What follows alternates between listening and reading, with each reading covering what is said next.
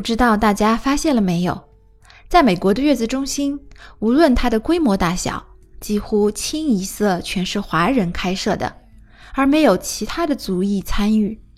无论是墨西哥人还是白人，他们都不开月子中心。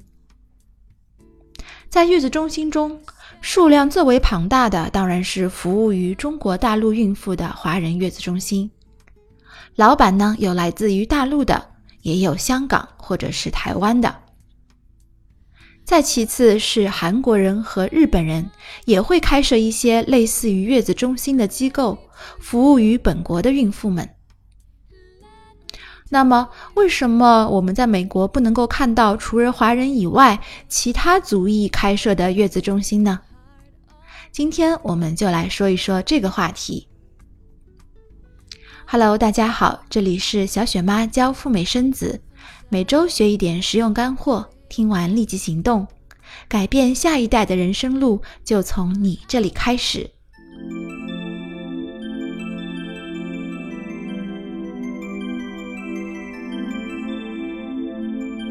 我们先来看一看，目前月子中心都提供哪些服务，以及客户是什么样的人群呢？在中国境内的月子中心，他们为产妇提供专业的产后恢复，也就是坐月子的服务，也有很多被称为月子会所，负责给产妇提供月子餐，帮助产妇快速的恢复身体，提供喂养知识。另外，也有专业的护士照顾新生儿。而在美国的华人月子中心里，除了给产妇提供月子期间的服务以外，还有产前两个月的待产，提供从中国大陆来的孕妇吃住行一条龙的服务，接送孕妇定期去医生的诊所做产检，还会带孕妇外出游玩、购物等等。生完宝宝以后，月子中心将协助产妇办理宝宝的证件。除此以外，有一定规模的月子中心还会有投资移民、美国买房、试管代孕等等一系列的周边服务。中国的孕妇在美国的三个月期间，可以说月子中心就是他们的娘家。一个负责任的老板，一个品质比较好的月子中心，可以让产妇体验到宾至如归的感觉。当然，除了那些持中国护照的外国孕妇来美国待产，有一些家就在美国当地的华人产妇也会选择在生完孩子以后入住当地的华人月子中心，获得月子期间的专业陪护。而新手的爸妈也可以从月嫂那儿学习照顾小婴儿的专业知识。所以，从中国的月子中心以及美国月子中心提供的服务来看，他们的共同点和核心服务是：一、协助产妇坐月子；二、照顾新生宝宝。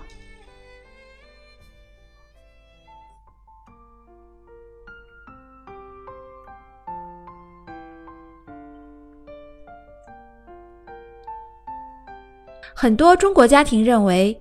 女人产后都要坐月子，而美国女人则认为她们不需要坐月子。双方的家庭都相互无法理解。西方人认为产妇在产后比较虚弱，需要产假的休息和调养来度过所谓的产褥期，也就是我们所理解的坐月子。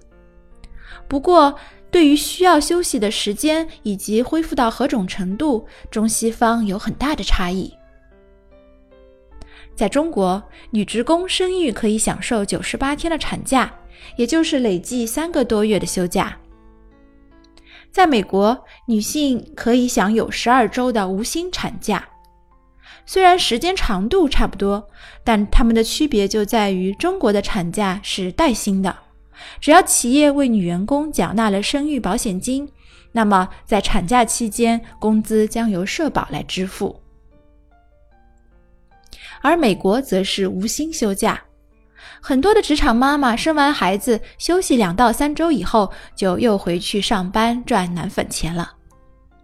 双职工的家庭，孩子没有人照顾，而孩子的爷爷奶奶、外公外婆，除了来看一下孩子，说几句恭喜、祝贺、送点礼物，也不会特地来帮忙带小孩。于是，孩子就托管给 daycare 日托中心。当然，如果雇主愿意提供带薪的休假，或者把十二周的产假相应延长，那是雇主的事情。美国政府对此没有强制性的规定。二零一五年呢，Facebook 的扎克伯格在生了大女儿 Max 之后，就宣布出台一项很好的福利，给予脸书所有的员工，无论是男女，四个月的带薪产假。二零一七年八月，扎克伯格又宣布他的二女儿即将出生，他要休两个月的产假。不过，无论是大女儿还是二女儿的出生，小雪妈去看了小扎的发布，她提到的休假期间活动的安排，没有说过要照顾产妇坐月子，而是更多的说到产假的目的是一家人可以在一起共度新生命的最初的快乐时光。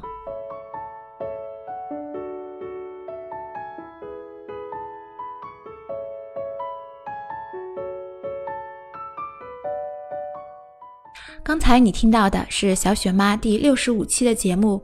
除了美国华人以外，为什么其他的族裔没有开月子中心呢？点击订阅小雪妈的播客，听节目学习如何赴美生子。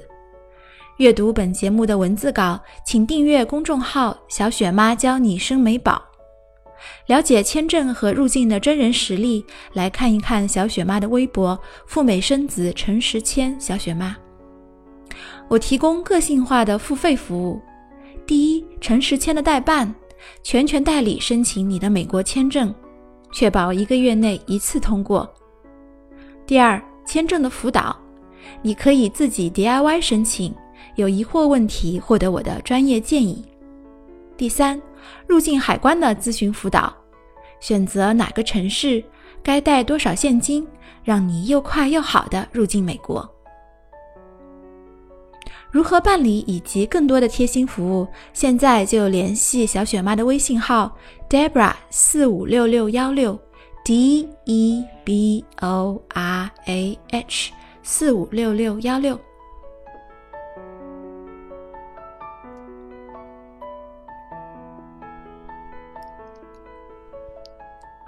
在美国，并没有坐月子这种说法。美国的产妇不仅不坐月子。甚至他们还会做很多中国人看来不可思议的事情，比如吃冰激凌、洗澡、洗头，还有的妈妈抱着不到一个月的小宝宝到处游玩。而在中国，产妇不仅要坐月子，好好的休息和调养，在饮食和生活方面，月子里的禁忌也很多，包括了不能够下床、不能吹风、不能够碰水。不能吃盐。据说中国南方和北方坐月子的习惯也不太一样。在中国，坐月子是一种文化的传统，也是我们特有的对产妇和新生儿表达关爱的一种仪式。应不应该坐月子，孰是孰非？今天我们就不做深入的讨论。有人说，中国人要坐月子。而老外不坐月子，是因为我们的体质不太一样。毕竟一方水土养一方人。还有的人说，老外平时比较注重锻炼身体，所以产后恢复起来也比较快。而小雪妈觉得，除了上述两个理由以外，美国人不坐月子，还和他们在分娩时，医护人员会想很多办法来主动减轻产妇的痛楚有关。所以呢，他们产后恢复起来就很快。我们经常说的顺产的无痛分娩技术，就是美国医疗的一大优势。而在我们中国文化里，顺产生孩子要经受一些阵痛，似乎是天经地义的。我们比较主张在可能的情况下，让产妇先硬扛一下，实在不行了，再从顺产转去剖腹产。而许多赴美生子的孕妇就没有这个烦恼了，她们直接就在美国医院里用上了无痛，在分娩之后再回到月子中心里休养。到那时，要选择做一个传统意义上的中国式的月子，还是在美国入乡随俗不坐月子，那就纯粹看个人的不同选择了。实际上，很多赴美生子的产妇并没有老老实实的待在月子中心里，大门不出，二门不迈，反而在产后的两到三周内，很多产妇在月子里就带着新生儿出门了。有可能是去办理美宝的证件，也有可能是外出购物和游玩。当然，也有一些中国的产妇会比较谨慎，会坚持着坐满一个月的月子之后再出门。在南加州的许多接待华人产妇的医院里，美国的护士们也都慢慢的了解了华人产妇的习惯，在产后不会给产妇提供冰水。而是会贴心的准备好热水。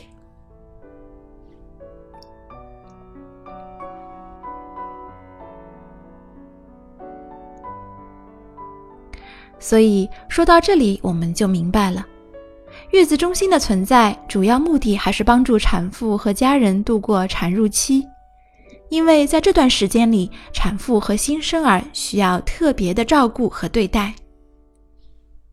而在美国的文化中，产后和平时相比，并没有那么大的差异。